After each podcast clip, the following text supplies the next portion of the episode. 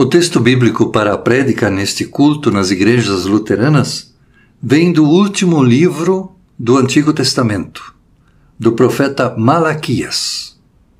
No capítulo 2, os versículos 17 até o capítulo 3, versículo 5.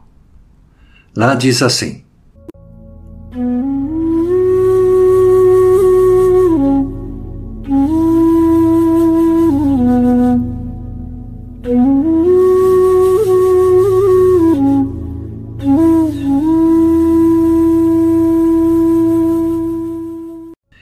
Vocês falam demais.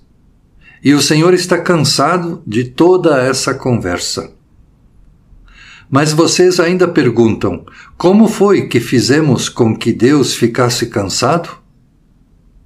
Foi por dizerem assim: o Senhor Deus pensa que os que fazem maldades são bons. E de fato Deus gosta deles. Ou então vocês perguntam: onde está o Deus justo? O Senhor Todo-Poderoso diz: Eu enviarei o meu mensageiro para preparar o meu caminho. E o Senhor a quem vocês estão procurando vai chegar de repente ao seu templo. E está chegando o mensageiro que vocês esperam, aquele que vai trazer a aliança que farei com vocês.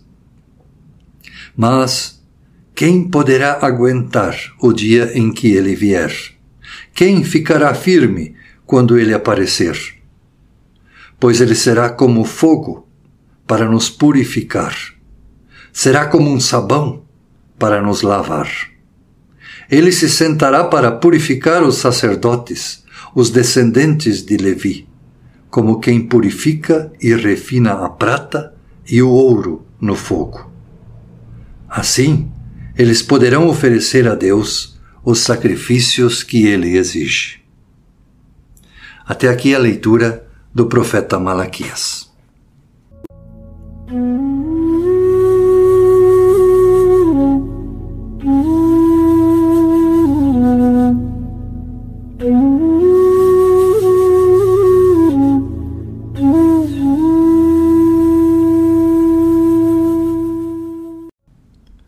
Que a graça de nosso Senhor Jesus Cristo, o amor de Deus nosso Pai e a comunhão do Espírito Santo estejam entre nós para a reflexão sobre a Sua palavra.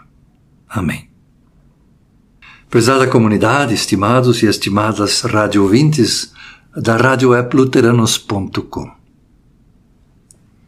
No ano 539 a.C., o rei persa chamado Ciro conquistou enormes porções de território que iam do mar Mediterrâneo até a Ásia Central. Ele se tornou o senhor do maior império já visto até então, o Império Persa. Ciro derrotou o Império Babilônico e permitiu que todos os escravos, os exilados, voltassem para os seus países. Por isso havia uma grande expectativa nos exilados de Israel. Eles já estavam há 50 anos na Babilônia e agora finalmente poderiam voltar para Israel. O profeta Isaías, no capítulo 45, exalta esse imperador persa, Ciro, como o ungido de Deus, como o libertador de Israel.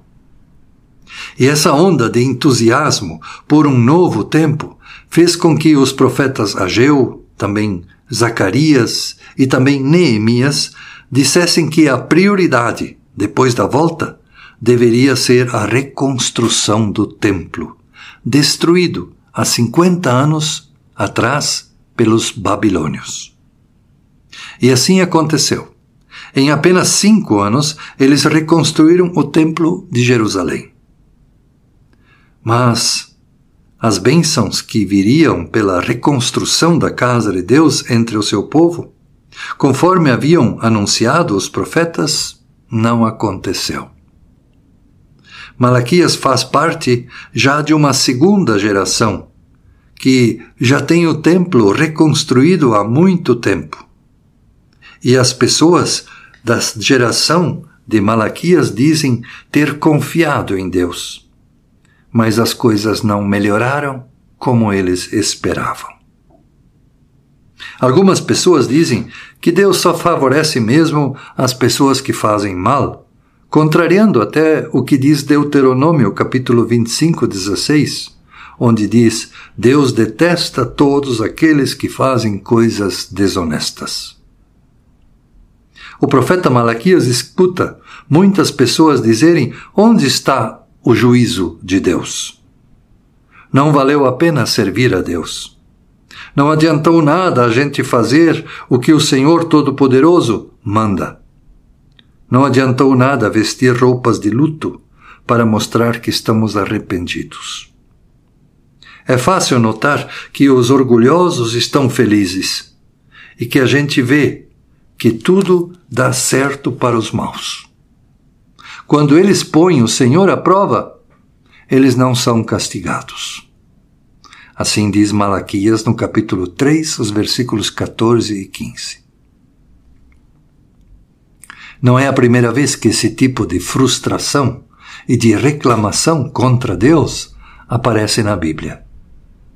No livro de Jó, lemos no capítulo 21 que os maus cantam e se divertem, e o Jó se pergunta: por que será que os maus continuam vivos?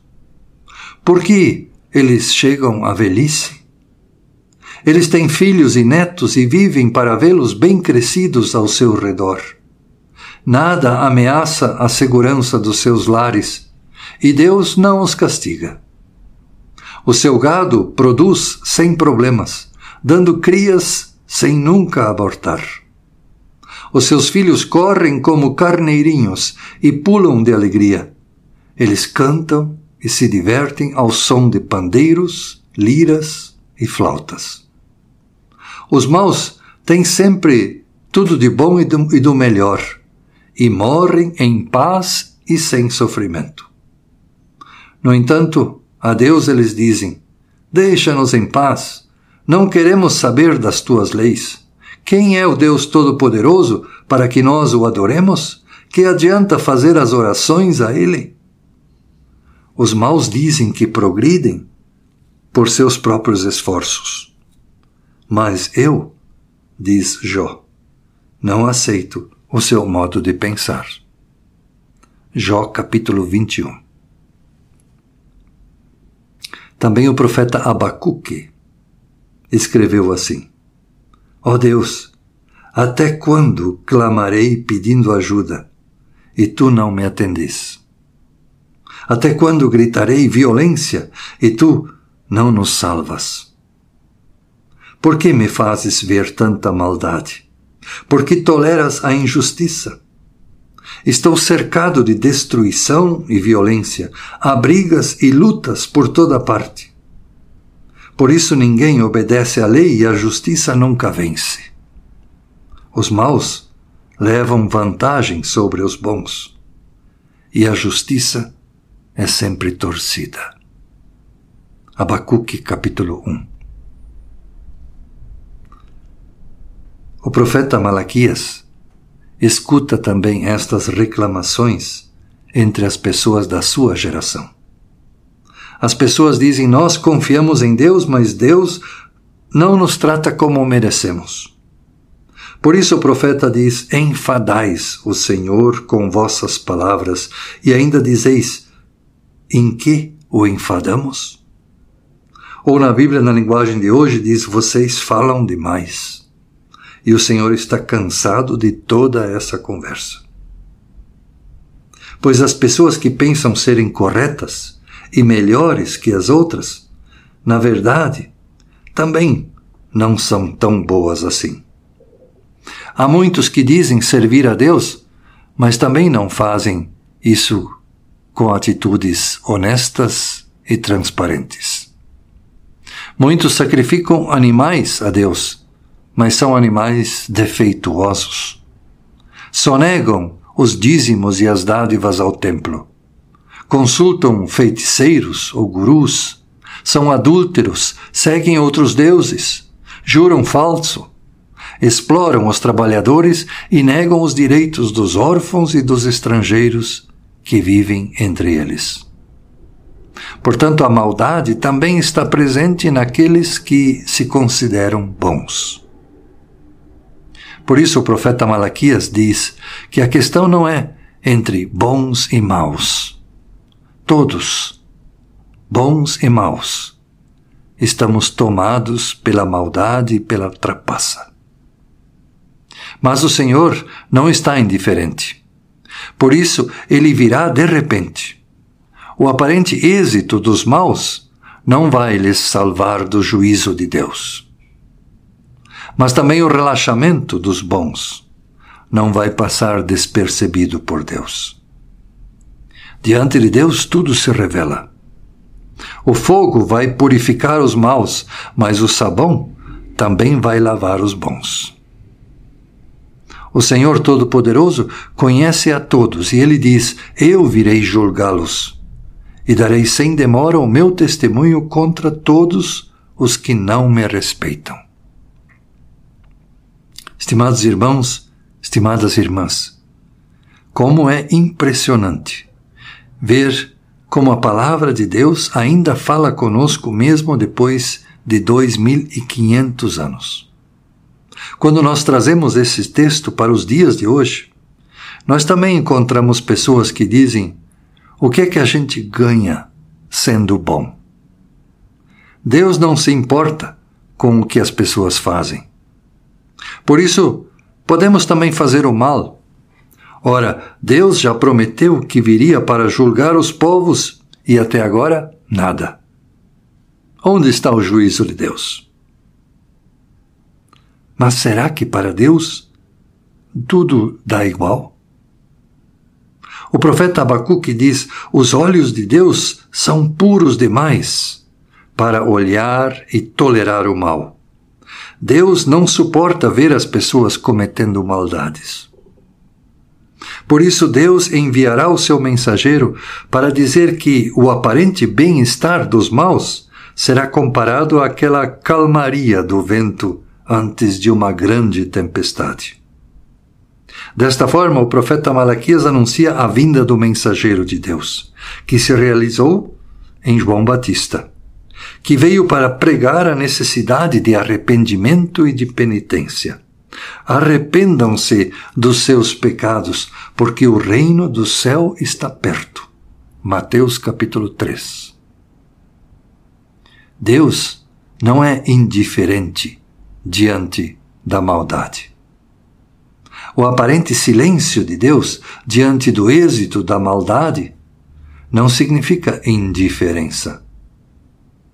Quando menos se espera, o juízo de Deus estará aí. E os que achavam que estavam seguros, que eram os poderosos, de repente vão perder tudo o que têm as injustiças desse mundo, as situações de sofrimento pessoais, fazem muitas vezes as pessoas duvidarem de Deus. E quem não tem dúvida às vezes? Ouvimos pessoas cruéis falarem em nome de Deus todo o tempo. Alguém perde a vida num acidente, ou por causa de uma bala perdida, ou então uma pessoa é acometida de uma doença grave e mortal, seus familiares então dizem: Onde está Deus? Como pode Deus permitir? Duvidar de Deus, no entanto, nem sempre significa negação de Deus. O versículo 5 mostra que, na verdade, não é a dúvida que enfada a Deus mas sim mau procedimento. Duvidar de Deus e questioná-lo às vezes é permitido. Mas ações injustas é que não são toleradas por Deus. E atitudes injustas podem ser vistas também entre pessoas que dizem adorar e respeitar a vontade de Deus. Por isso, se nos perguntássemos por que esse texto bíblico foi escolhido para a pregação nesse segundo domingo de Advento? A resposta poderia ser: porque a profecia de Malaquias ainda não está totalmente cumprida. Veio o mensageiro preparando o caminho, que é João Batista. Veio também o Messias, que é Jesus Cristo.